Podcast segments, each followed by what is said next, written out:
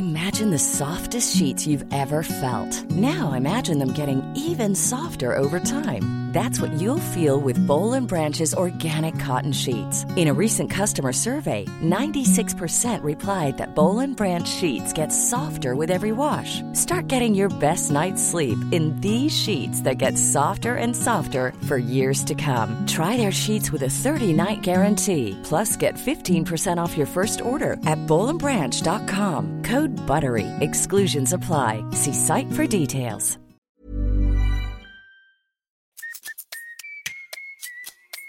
Sur ce podcast, je te propose un truc. Tant que je suis dans tes oreilles, tu fais quelque chose de bien pour toi. Tu peux ranger ta chambre ou ton appart, et si t'es pas chez toi, tu peux te redresser. Ça va te faire du bien. Vas-y, redresse-toi. T'inquiète, c'est pas bizarre, personne ne sait que je te parle. Je m'appelle Elio, c'est moi ton hôte, et je te souhaite un excellent épisode.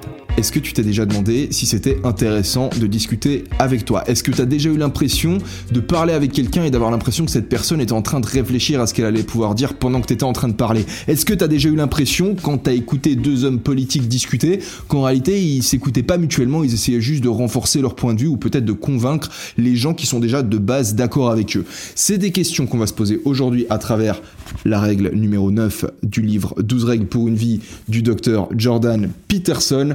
Assume that the person you're listening to might know something you don't. Suppose que la personne que tu es en train d'écouter sait quelque chose que tu ne sais pas. On va comprendre ce que ça veut dire que d'avoir une discussion philosophique, comprendre comment est-ce que tu peux faire pour grandir le plus possible dans la vie et devenir une âme la plus éclairée possible. C'est quelque chose qui est très stressant, comme on va le voir, qui fait peur à beaucoup de gens. On va comprendre l'intérêt d'une thérapie, l'intérêt que c'est du coup d'avoir une personne en face de toi qui t'aide à structurer tes pensées. Comment est-ce qu'on se sert de façon générale des autres êtres humains pour structurer nos pensées, pour mettre un peu de l'ordre dans notre cerveau? Mais pour ça, on va d'abord devoir commencer par euh, se demander ce que ça veut dire que de réfléchir. Peut-être une petite précondition de base, alors peut-être même une petite, euh, un petit... Euh, petit préambule, je sais pas comment on dit, genre un petit truc à dire avant tout ça, c'est que cette neuvième règle, elle est liée à la huitième règle. En fait, la huitième règle, celle que du coup on a déjà vu via l'épisode précédent, Tell the truth or at least don't lie, donc dis la vérité ou au moins ne mens pas, nous aide à comprendre la neuvième règle et également la dixième règle. Pour ce qui est de la onzième règle, je me souviens plus exactement,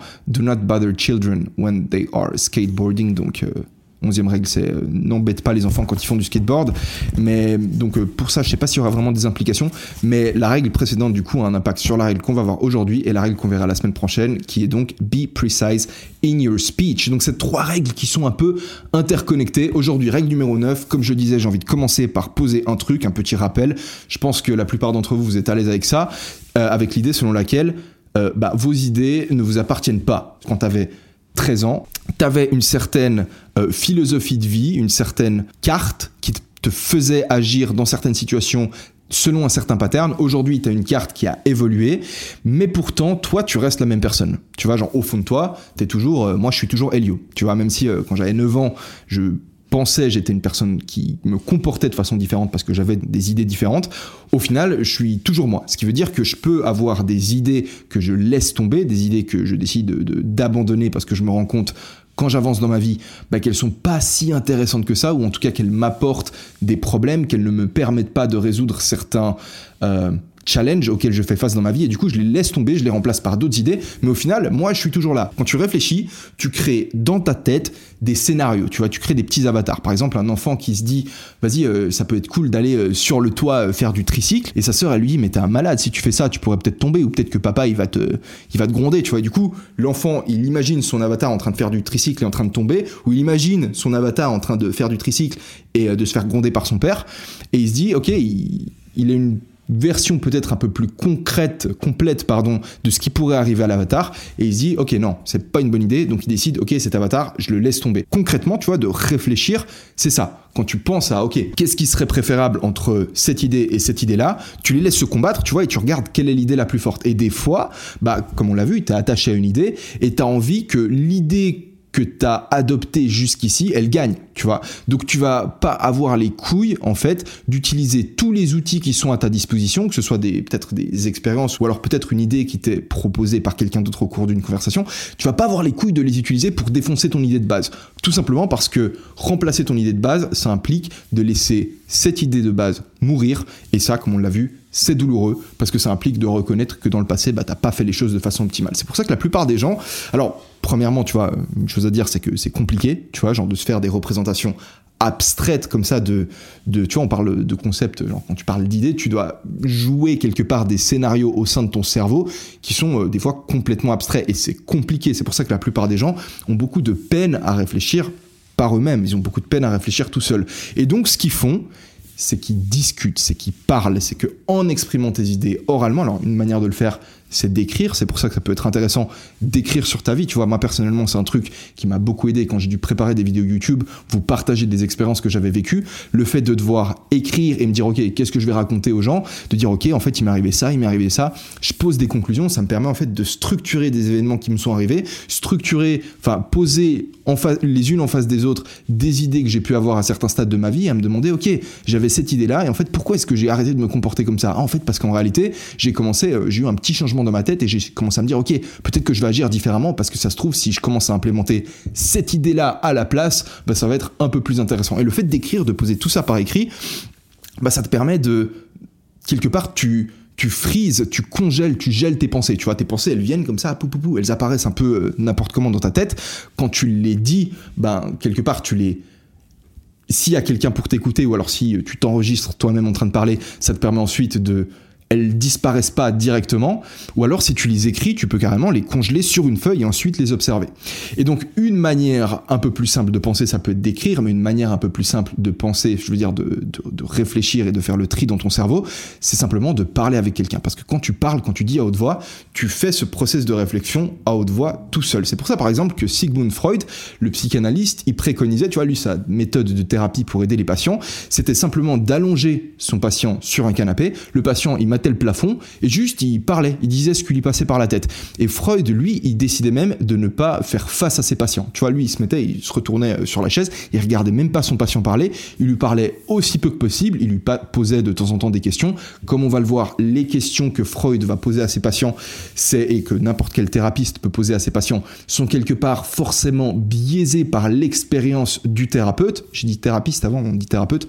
Pourquoi? Parce que bah, si je te pose une question plutôt qu'une autre, je peux pas m'empêcher quelque part d'avoir des éléments de mon expérience personnelle qui ont une influence sur la question que je te pose. Parfois, je peux avoir envie de t'amener quelque part en te posant une question. C'est pour ça que Freud y pensait non seulement que c'était plus intéressant de ne pas faire face à ses patients, histoire d'éviter que via ces micro-expressions, si tu veux, genre un sourire, un froncement de sourcil ou alors un hochement de tête, il influence la démarche méditative de son patient. Et il insistait aussi sur le fait que les thérapeutes soient eux-mêmes suivis par un thérapeute, histoire de corriger leur propre biais, comme on l'a vu, tu vois, comme je viens de te le dire, parce que les questions que le thérapeute va te poser, c'est des questions qui sont influencées par bah, l'expérience personnelle du thérapeute. Et ça, Freud pensait que c'était pas nécessairement une bonne chose.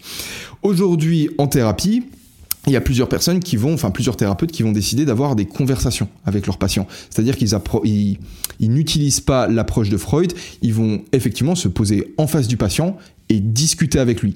Et ça, c'est une approche, c'est l'approche du coup que Peterson, qui a fait de la psychologie clinique pendant, il me semble, 20 ans, utilise quand il discute avec ses patients. Il dit qu'il se pose avec eux et il discute avec les patients, mais avant de le faire, il doit très clairement se mettre dans un état dans lequel il intègre que le but de la conversation, c'est de vouloir, un, le bien de son patient, deux, de vouloir le bien de son patient indépendamment de ce que lui pense comme étant le bien de son patient, c'est-à-dire qu'il va réellement aider le patient à trouver les idées par lui-même et à faire que le patient tout seul, tu vois, il, comment dire, il évalue ses différentes idées et il progresse dans sa réflexion.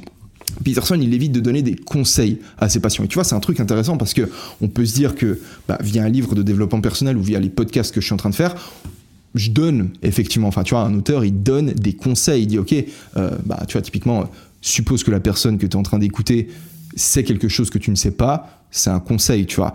Maintenant, ce qu'il faut se dire, c'est que quand tu vas lire un livre de développement personnel ou quand tu vas écouter un podcast, comme c'est le cas de ce podcast, t'es toi-même dans une démarche où tu es prêt à écouter.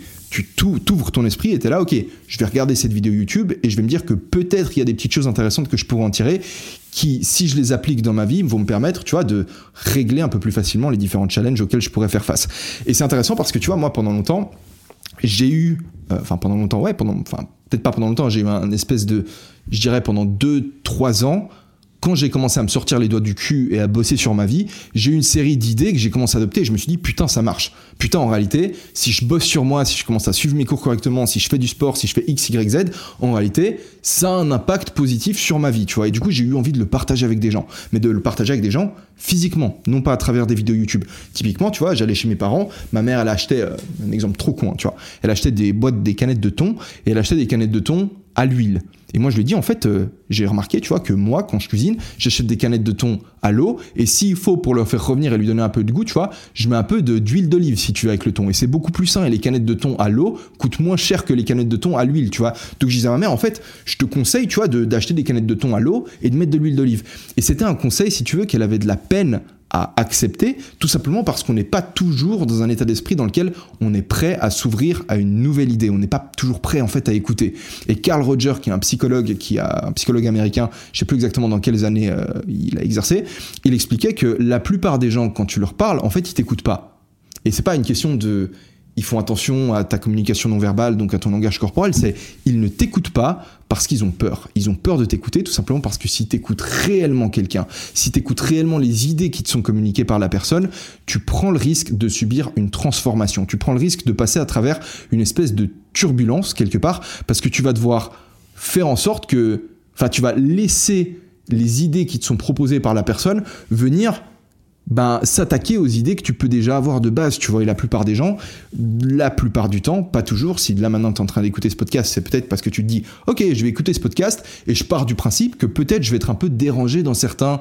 Euh, ouais, dans certains principes que j'ai, peut-être que va y avoir un peu de turbulence, peut-être que je vais en ressortir comme étant une personne un peu différente et je vais devoir laisser une partie de moi comme on l'a vu, tu vois, si tu penses que tes idées sont une partie de toi, ou en tout cas une partie des idées dont je me suis servi pour agir pendant un certain temps, mourir et reconnaître que bah, j'ai passé un certain temps en agissant quelque part d'une manière qui n'était pas optimale. Mais c'est quelque chose, comme on l'a vu à travers la règle de la semaine passée, qui en réalité n'a pas réellement de sens parce que le but de la vie, c'est pas d'agir constamment de manière optimale, c'est plutôt de grandir. À nouveau, je vous renvoie vers l'épisode de la semaine passée si vous avez envie de comprendre ce concept-là. Du coup, réfléchir, c'est important. Parfois, c'est compliqué de le faire à l'intérieur de soi et du coup, on réfléchit à haute voix en parlant avec quelqu'un.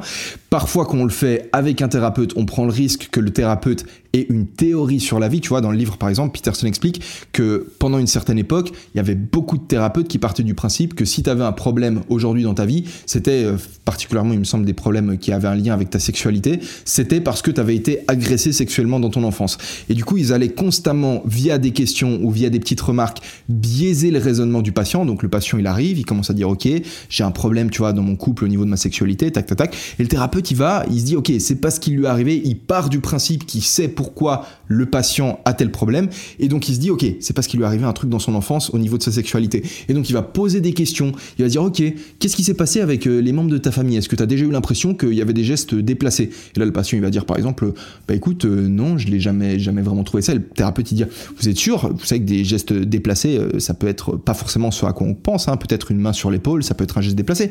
Et là, le patient, il commence à réfléchir, et des fois, il commence à souvenir de certains trucs, se souvenir de certains trucs qui ne sont même pas passés. Et parfois, il va même accuser certaines personnes qui sont donc innocentes.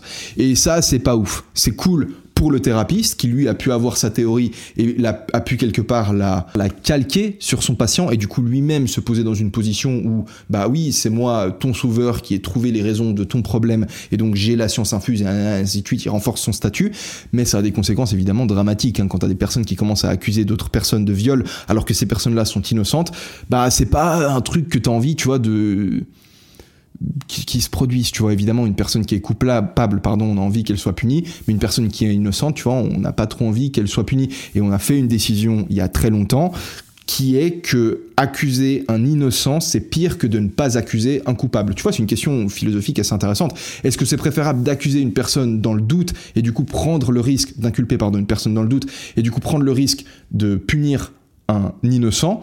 Ou est-ce que c'est plus grave de parce qu'on accorde le bénéfice du doute à une personne qui en réalité est coupable, du coup de ne pas punir cette personne alors qu'elle est coupable. Eh ben, tu peux te poser deux minutes si tu veux, réfléchir un peu à cette question et te dire que, bah, au final, le monde dans lequel on vivrait si une accusation suffit à punir une personne, ce serait un monde sacrément dangereux.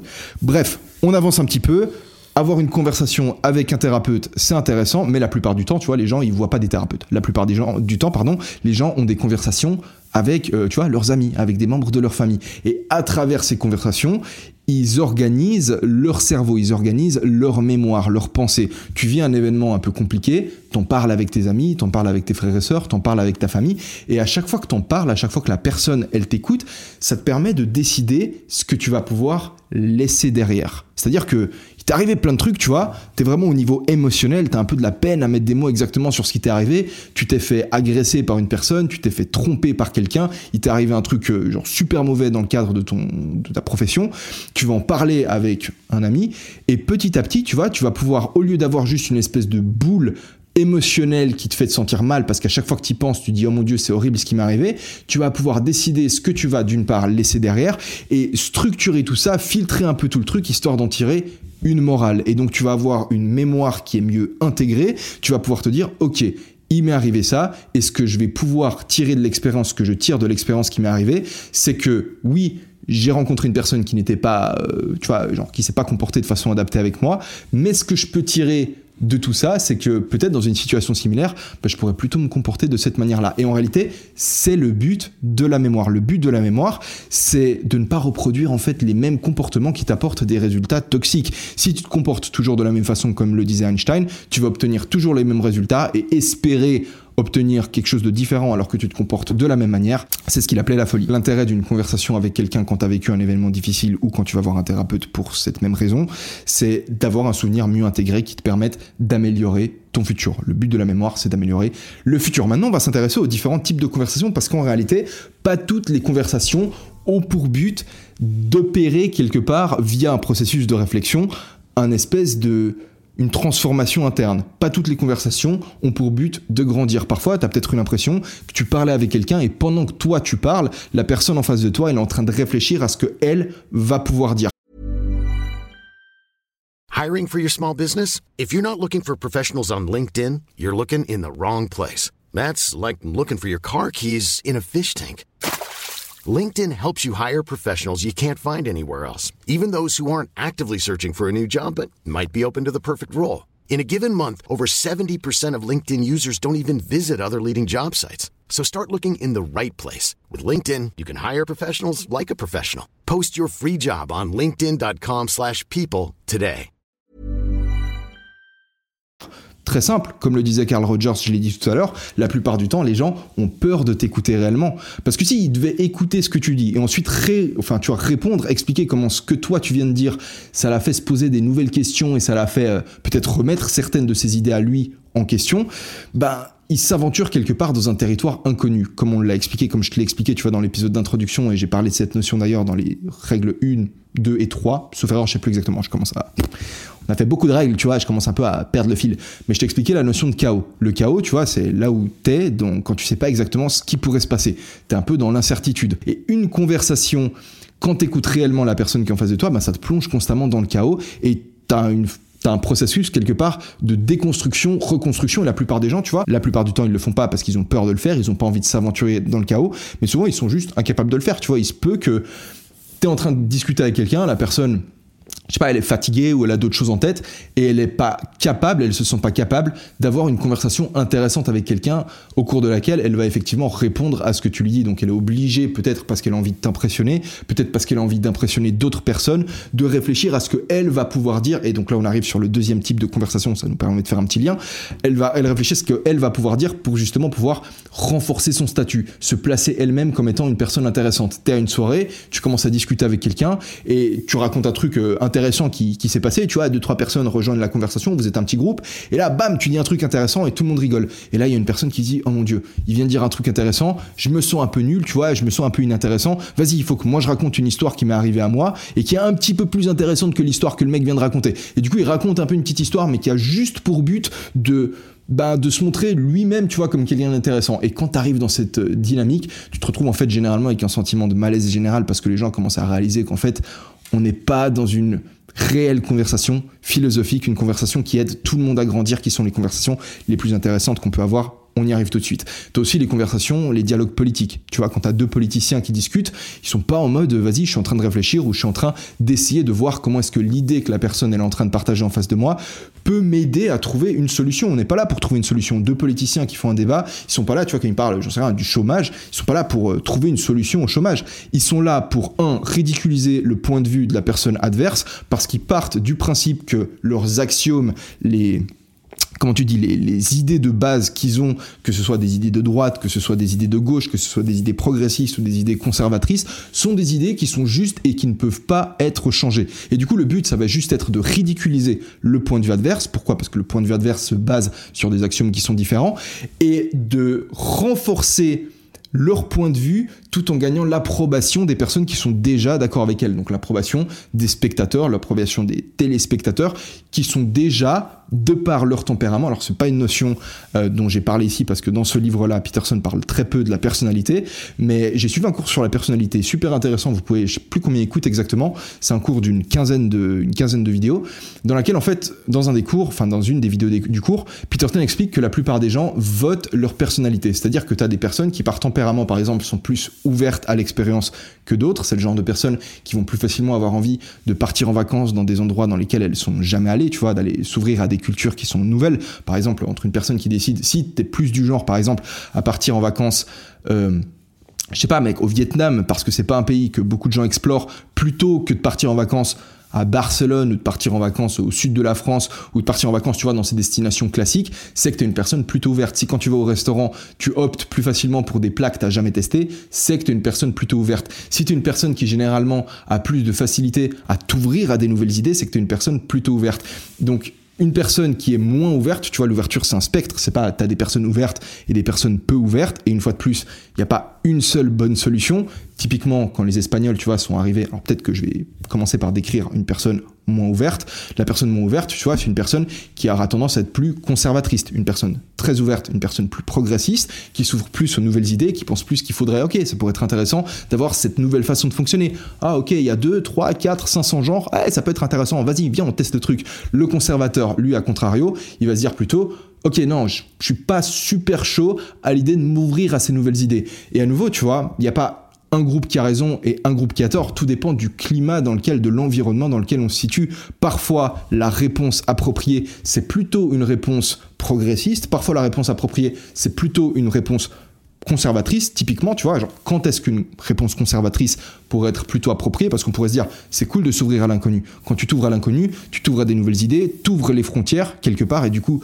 tu as des nouveaux talents, des nouvelles cultures, et la rencontre avec ces nouvelles cultures, elle va permettre du coup de donner naissance à des nouvelles idées, trouver des nouvelles solutions aux mêmes problèmes. Et si tu es trop conservateur quelque part, si tu appliques toujours ce qu'on a appliqué, vu que l'environnement il change, bah tu fonces tout simplement toujours avec la même solution. Les problèmes sont des nouveaux problèmes et du coup ta même solution elle fonctionne plus pour les nouveaux, nouveaux problèmes auxquels tu fais face. Donc quelque part tu as besoin parfois de remettre en question la façon de faire qu'on a toujours employée jusqu'ici, histoire de pouvoir bah, résoudre les nouveaux challenges. A contrario, s'ouvrir à l'inconnu, ça présente une certaine part de danger.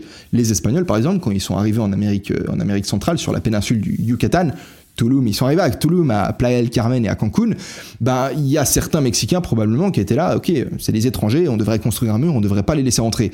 Et t'as d'autres Mexicains plutôt progressistes, plutôt ouverts de tempérament, qui se sont dit, non, vas-y, c'est cool, viens, on les fait venir. En plus, ils ont des chevaux, ils ont l'air stylés, ils ont la peau blanche, viens, on essaye de faire du business avec eux.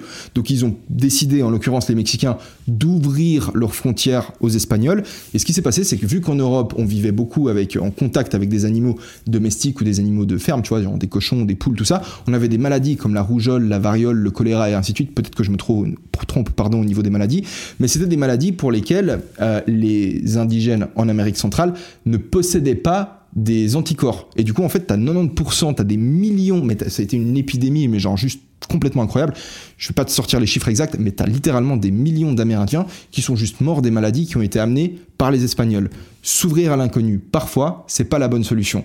Et donc, quand tu as un dialogue politique, bah tu as le progressiste qui va dire il faut changer les choses, parce c'est bien de changer les choses. Lui il part du principe que changer les choses, c'est forcément bien apporter, tu vois, dans le mot progressiste, tu le mot progrès, et donc ça donne forcément l'impression que c'est forcément mieux. Mais le progrès, des fois, enfin, les solutions que tu apportes, elles peuvent apporter des nouveaux problèmes. Et si tu ne réfléchis pas, si tu ne remets pas en question les solutions que tu proposes, c'est-à-dire que tu ne t'ouvres pas ton esprit et tu n'essayes pas d'utiliser du coup ton esprit critique pour essayer de comprendre comment est-ce que les solutions que tu as pu apporter, bah, elles pourraient effectivement apporter des nouveaux problèmes. Et quand tu as un conservateur en face de toi qui te dit, bah écoute, ça se trouve, ce serait pas une bonne idée d'implémenter de, ta nouvelle solution. Et que toi tu dis, ah, c'est un conservateur de merde, et ainsi de suite, tu te fermes à son idée, t'es plus dans la réflexion. Tu es juste dans essayer de pousser ton idée histoire de gagner la validation, comme on l'a vu des personnes qui sont tout comme toi progressistes, et de ridiculiser le point de vue des conservateurs. Et c'est pas la bonne solution. Ok? Donc, euh, différents types de conversations qui sont pas forcément hyper optimales. Et on en arrive à la conversation philosophique. Pour avoir une conversation philosophique avec quelqu'un, il y a plusieurs points qui sont absolument indispensables. Tout d'abord, vous devez les deux, ton interlocuteur, et toi-même faire preuve d'humilité. C'est-à-dire que vous devez reconnaître que vous ne savez pas absolument tout sur le monde. Et d'ailleurs, si tu savais tout sur le monde, mec, ta vie, elle serait parfaite, t'aurais pas de problème. Le fait est que c'est pas le cas, et donc il y a forcément des choses qui te restent à apprendre. Donc les deux, vous vous engagez dans la conversation en sachant qu'il y a des choses que vous allez pouvoir apprendre de cette conversation. Si par exemple tu sais qu'il y a une idée que tu vas présenter qui est en réalité bancale parce que un jour t'as entendu quelqu'un te dire un truc et tu t'es dit en fait ça se trouve mon idée elle est bancale et je devrais peut-être la remplacer par cette idée que j'ai entendue, et eh ben quand tu poses ton idée sur la table, tu vas également poser le contre-argument à ta propre idée. Et vous allez les deux faire la même chose. C'est-à-dire que quand toi, tu vas m'apporter quelque chose, je sais que quelque part, tu as fait de ton mieux pour défoncer l'idée que tu es toi-même en train d'apporter sur la table. Les deux, vous engagez dans la même démarche. Les deux, vous avez pour but d'avoir une conversation qui va vous faire grandir et non pas une conversation qui va avoir pour but de renforcer votre statut ou de solidifier des idées préconçues. Vous n'êtes pas en mode, vas-y, euh, je vais m'engager dans cette conversation, mais de toute façon, ce que je sais, c'est déjà suffisant et j'ai pas envie d'en apprendre un peu plus sur le truc, donc je vais simplement essayer d'attaquer les idées de l'autre plutôt que d'attaquer les miennes. Pourquoi? Parce que dans la démarche, dans la conversation philosophique, le but, ça va être, comme on va le voir, c'est un raisonnement contre-intuitif, d'attaquer tes propres idées à l'aide de l'idée de la personne en face de toi. À nouveau, quand je dis tes idées, c'est pas des idées qui t'appartiennent à toi, c'est effectivement des idées, tu vois, comme on l'a vu, que tu as pu entendre à droite à gauche, que tu as pu apprendre via des livres, via des films. C'est des fois des idées que tu pas forcément complètement formulées, donc tu vas essayer de les formuler de façon peut-être maladroite, donc tu vas les poser au milieu du truc. C'est pour ça d'ailleurs que Carl Rogers expliquait, de nouveau, tu vois, c'est le mec qui disait que la plupart du temps on a de la peine à écouter, il disait que pour améliorer ta capacité d'écoute, et ça, ça peut être un truc super utile quand tu es dans une conversation un peu tendue avec une personne, de reformuler le point de vue de la personne en face de toi. C'est-à-dire que le mec en face de toi, il dit, vas-y, moi je pense que c'est comme ça, comme ça, comme ça, et au lieu d'essayer d'attaquer le point de vue de la personne en face de toi, essaye de reformuler et même d'améliorer le point de vue de la personne en face de toi. C'est-à-dire qu'il balance une idée, peut-être qu'elle n'est pas formulée correctement, et du ok, donc si j'ai bien compris, ce que tu es en train de dire, c'est que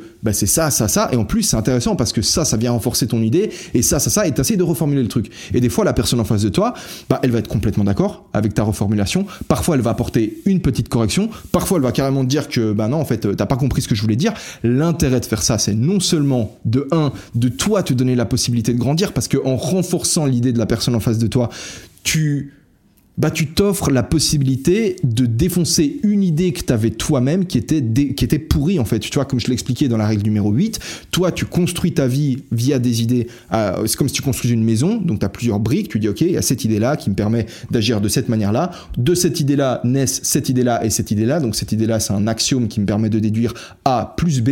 Et donc tu construis, tu construis, mais si à un moment donné tu te rends compte que une des idées que tu avais ici de base, bah elle était pourrie, c'était une brique pourrie quelque part, il faut que tu la défonces parce que si tu retires pas la brique pourrie pour la remplacer par une brique plus saine, au bout d'un moment, ta maison, elle va s'écrouler. Tu es en train de construire une vision du monde qui est absolument bancale. Et donc, parfois, faut accepter de prendre ta brique et te dire, OK, ça va faire mal, mais vas-y, je retire cette brique pour la remplacer par une brique qui est meilleure. Et boum, boum tu défonces le truc, tu vois, t'enlèves la brique, t'as toute une façade de ta maison qui s'écroule, mais ensuite, bam, tu reposes une brique beaucoup plus saine qui te fait avoir une maison qui est beaucoup plus solide et qui tient beaucoup mieux avec le temps. Et si ça se trouve, même en renforçant l'idée de la personne en face de toi, vous allez quand même arriver à la conclusion que l'idée que tu avais de base, tu vois, que ton idée à toi, c'est une idée qui est plus solide que l'idée de la personne en face de toi. Et du coup, toi, ça va te permettre d'avoir un argumentaire beaucoup plus solide, tu vas avoir une position beaucoup plus forte, et la prochaine fois que tu discuteras peut-être avec quelqu'un d'autre, bah, tu seras plus solide sur tes positions, et à nouveau, va falloir du coup éviter de tomber dans la tentation de cette fois-ci j'ai une position vraiment solide. Donc la prochaine fois que j'ai une conversation je vais pas essayer de mettre si ta position elle est vraiment solide si t'as un Pokémon niveau 100 t'as pas peur tu vois de, te mener au combat. Donc tu mènes réellement le combat. Tu prends le Pokémon en face de toi tu vois. Toi tu sais que t'as ton Pokémon niveau 100 et tu les fais effectivement combattre. Et si le Pokémon en face de toi il bat ton Pokémon niveau 100 c'est peut-être que le Pokémon en réalité c'était un Pokémon niveau 101 et du coup vaut mieux peut-être adopter le Pokémon niveau 101 en fait si tu essayes toujours d'avoir raison tu grandis pas et tu restes en fait euh, stupide. Une fois de plus c'est important qu'il y ait un climat de confiance entre ton interlocuteur et toi et que les deux vous soyez dans une logique d'essayer de résoudre un problème et non pas de renforcer vos positions de base. Donc comment se déroule une conversation philosophique? Alors je l'ai déjà dit, le déroulement est contre-intuitif puisque tu vas devoir utiliser les idées de la personne en face de toi et les renforcer, les rendre aussi puissantes que possible dans le but de défoncer tes propres idées, ce qui va être inconfortable puisque ça va te faire te dire que tu as peut-être passé un certain temps de ta vie à agir d'une manière qui n'était pas optimale, à effectuer des choix qui étaient mauvais, mais c'est faux parce qu'un choix il est mauvais que si au moment où tu l'as exercé, tu savais qu'il était mauvais. Peut-être tu as passé 10 années de ta vie à faire un truc pas optimal, mais le fait que aujourd'hui tu réalises que c'était pas optimal et que tu décides de laisser cette partie de toi mourir, tu décides de laisser le passé derrière et d'avancer, tu vas peut-être de nouveau, tu vois, le but de la vie, c'est pas d'avancer le plus vite possible d'objectif en objectif. Tes objectifs changent tout le temps. Quand tu te rapproches de tes objectifs, tu te sens bien. Et le but c'est pas l'atteinte d'un objectif donné vu que voilà t'atteins l'objectif et ils t'en font un nouveau deux semaines plus tard tu vois t'obtiens ton diplôme à l'université tu te dis ah putain c'était mon méga objectif. Pendant cinq ans tu butais tous les jours pour réussir à avoir ton diplôme. Là tu te dis oh je suis perdu qu'est-ce que je fais? Ma vie n'a pas de sens. Bon en réalité il te faut un nouvel objectif. Maintenant je vais trouver un taf. Et peut-être que je vais trouver un taf tu vois qui fait sens pour moi etc etc et en fait le point commun qui a le méta objectif dont ta vie si tu veux au sens large c'est d'avancer d'objectif en objectif et de grandir dans le process. Parce que si ça se trouve le fait que aujourd'hui tu te rends compte que pendant 10 ans de ta vie, t'as pas forcément avancé avec la bonne euh, philosophie, tu vois, t'avais des idées qui en réalité te faisaient te voiler la face. Moi, ça a été mon cas, tu vois. Je parle beaucoup de ça parce que pendant longtemps, comme je l'ai expliqué, dans ma vie, tu vois, je me disais un jour, il va m'arriver des trucs bien sans forcément que je commence à bosser pour, tu vois. Un jour, ma vie, elle va prendre un tournant. Et donc, j'avais juste à attendre, tu vois, il se passait rien dans ma vie, mais je me disais toujours, ouais, peut-être c'est demain qu'un jour, il va me tomber un truc droit dans la bouche. Et donc, c'est génial, j'ai juste à attendre, juste à attendre, juste à attendre, juste à attendre. Et j'avais pas envie d'abandonner cette idée parce que si j'abandonnais cette idée, je devais dire, ok, en fait, euh, j'ai foiré ma vie. Donc je préférais continuer à croire cette espèce de mensonge, cette idée dont je savais qu'elle était fausse, dont je savais qu'elle était corrompue. Mais à partir du moment où tu la laisses tomber, frère, T'es en train de grandir, t'es en train de remplir le méta-objectif de la vie. T'es en train de faire l'objectif qui se. L'objectif qui naît de l'atteinte des objectifs euh, généraux, des petits objectifs de la vie comme euh, faire du sport, etc. Tu vois, genre c'est le but d'une conversation philosophique, c'est de vivre une déconstruction, reconstruction avec ton interlocuteur parce que vous vous faites confiance et une fois que vous l'avez fait, vous vous sentez bien de ouf. Vous n'avez pas vu le temps passer pendant cette conversation. Vous êtes fier de vous. Les masques, vous les avez posés juste à côté. Et vous avez cette sensation comme si vous veniez d'écouter une hyper bonne musique pour la première fois. Tu vois, la toute première fois que tu as entendu, euh, je sais rien, un Pump It de Black Eyed Peas, la toute première fois que tu as entendu un son de ACDC, de Bob Marley, la toute première fois que tu l'as entendu, c'était en mode, ça faisait sens, tu vois. Tu as eu l'impression que le truc passait tout seul. Quand tu as une conversation philosophique avec quelqu'un au cours de laquelle les deux vous engagez honnêtement dans une démarche philosophique, donc dans le but de grandir et de remettre vos idées en question, vous en sortez fier de vous, vous vous sentez bien, vous n'avez pas vu le temps passer. Je pense que j'ai plus ou moins tout dit sur cette règle, c'est pour ça que c'est important de partir du principe de supposer que la personne en face de toi sait quelque chose que tu ne sais pas. Je, c'était une règle assez courte. À nouveau, elle faisait pas beaucoup de pages. Je vous propose de me laisser un énorme like, de commenter, de dire ce que ça a fait naître en vous. S'il vous plaît, si vous écoutez ça sur les plateformes d'écoute, n'hésitez pas à me mettre une note sur Spotify, un commentaire sur Apple Podcast. Ça compte beaucoup pour moi. On se retrouve la semaine prochaine pour la règle numéro 10. Be precise in your speech. 12 règles pour une vie du docteur Jordan B. Peterson. Merci encore pour votre attention et je vous dis ben, à la semaine prochaine. Ciao.